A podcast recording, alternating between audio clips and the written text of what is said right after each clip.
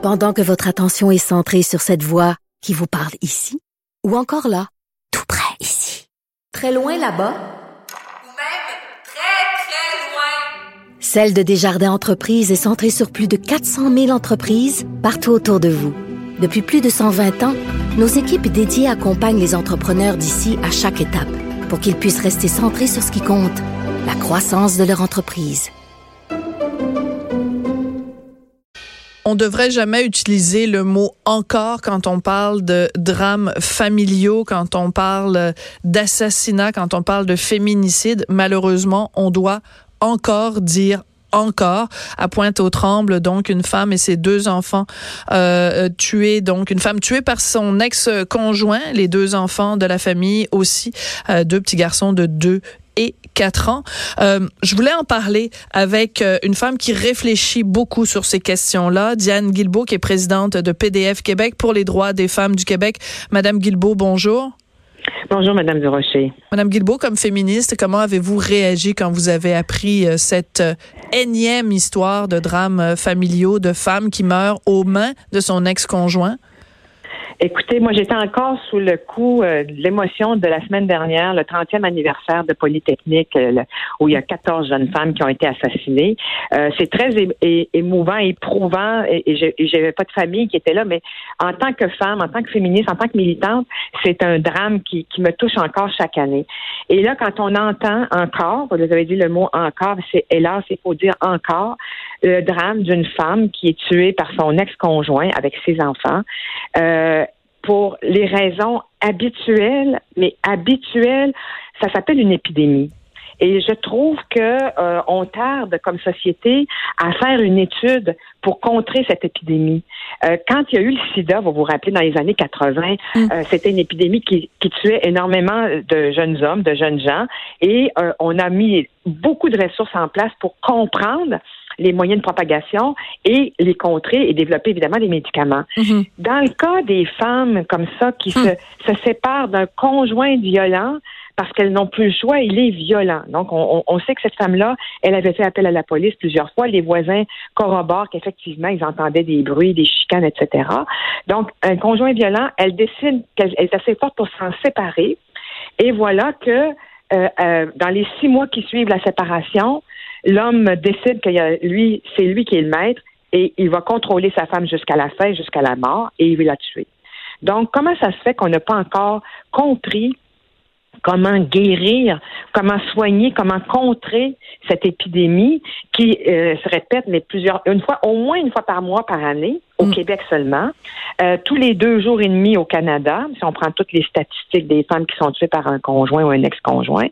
Et moi personnellement, ça me, malheureusement, ça me prouve que le patriarcat il, est vraiment pas mort, mm. puis, euh, il est assez fort et que malheureusement, il y a encore des hommes qui considèrent, partout sur la planète, là, hein, mm. c'est un phénomène qui est répandu partout sur la planète, il y a des hommes qui considèrent qu'ils sont en droit d'exiger d'être les propriétaires de leur femme et de, des comportements de leur femme, que celle-ci leur appartient et que si elle ne se comporte pas comme lui le désire, ben il peut la battre.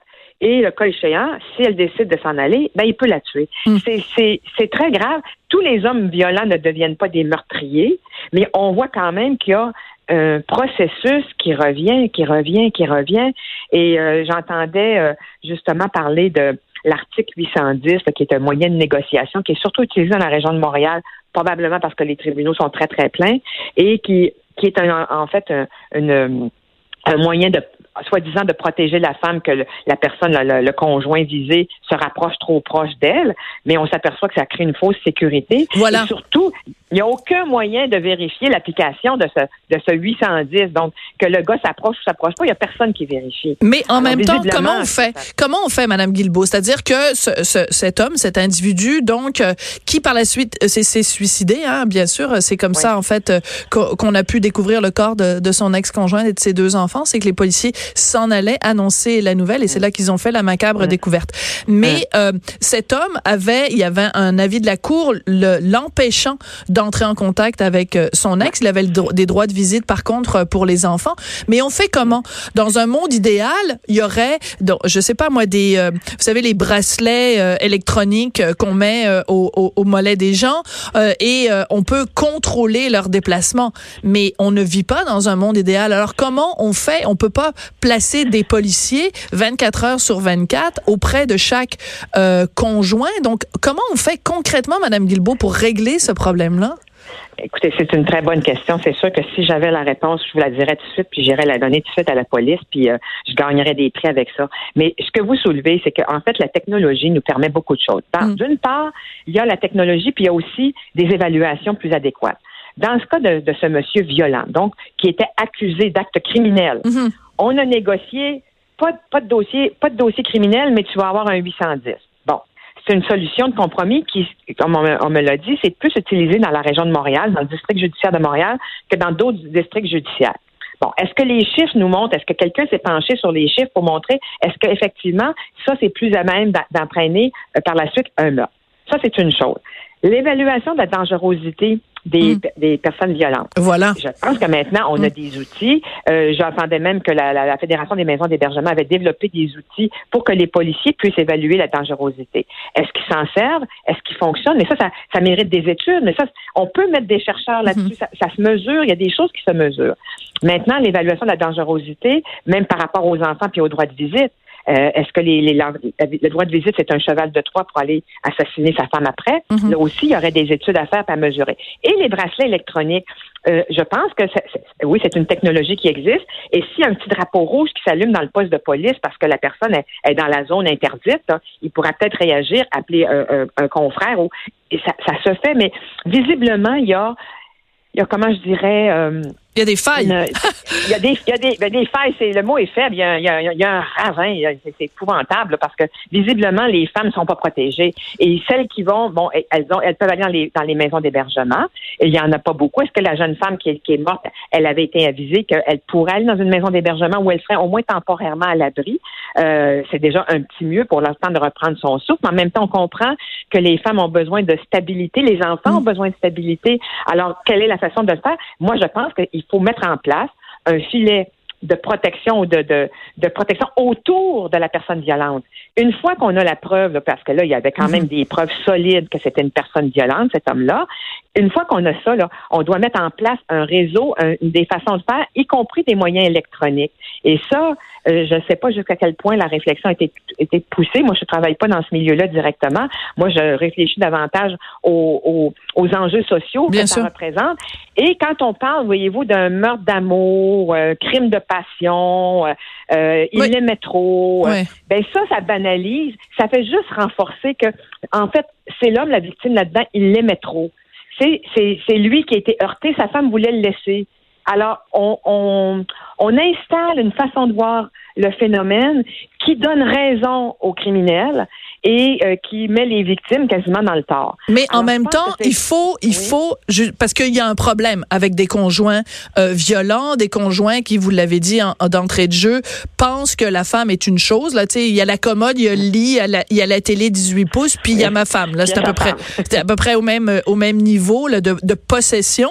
Euh, mais comment on fait pour justement venir en aide à ces hommes-là, pas nécessairement les traitant comme des victimes, mais je veux dire, il y a des ressources ressources pour les hommes violents, des ressources pour euh, les hommes en détresse. Euh, on les compte quand même sur les doigts d'une main là. Donc est-ce qu'il n'y a pas aussi et je sais que vous le féminisme que vous que vous prônez à, à PDF pour les droits des femmes, c'est un, un, féminisme qui inclut les hommes. Donc il faut aussi euh, s'intéresser à ça. Il faut soigner ça. Il faut prendre soin de ça. Cette, cette, cette violence-là, il faut la comprendre et il faut la désamorcer. Oui, vous avez raison. D'abord, il y a du travail à faire largement en amont, même auprès des jeunes garçons. Euh, qui apprennent des, faut qu'ils apprennent des rapports égalitaires respectueux. Donc, on, est en amont, là, c'est sûr. Il y a aussi besoin de ressources immédiates. Le, monsieur, ça sert à rien de faire son éducation. Là. Lui, il était maintenant, là, puis c'était maintenant mm. qu'il était violent. Donc, qu'est-ce qu'on fait? Effectivement, il y en a des ressources. Il y en a des ressources pour les hommes. Qu'est-ce qu'on observe?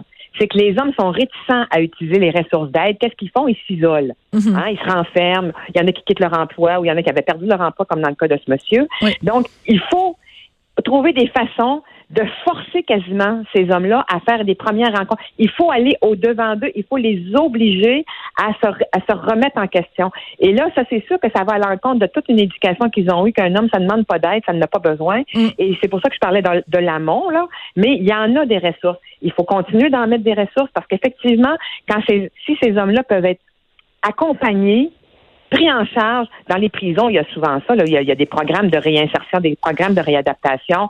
Il y a ça pour les toxicomanes, il y a ça pour. Il pourrait en avoir pour les personnes. Il y en a d'ailleurs. Je, je dis pour rien en avoir, il y en existe. Mais il faut être certaine que les hommes vont aller les utiliser. Et ça, je pense que c'est l'entourage qui peut aider à aider un homme à aller chercher de l'aide, parce que si l'entourage est conscient des mauvais traitements que la femme subit, souvent c'est le silence, je m'en mêle pas, c'est pas de mes affaires, puis bon tout ça.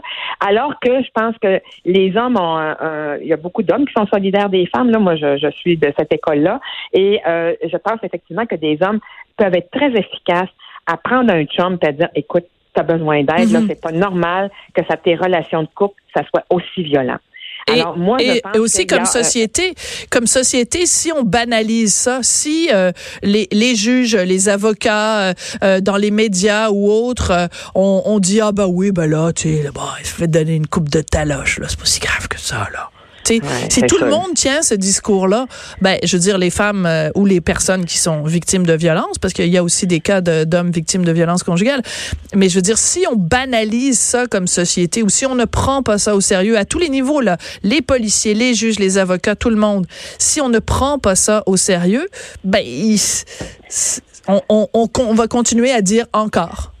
Vous avez raison parce que c'est une culture de tolérance, d'une certaine façon. Et tant et aussi longtemps que c'est considéré comme tolérable, euh, entre guillemets, normal, vous savez, il l'aime tellement, c'est plus fort que lui, euh, euh, il avait bu, bon, des trucs comme ça, on trouve des excuses.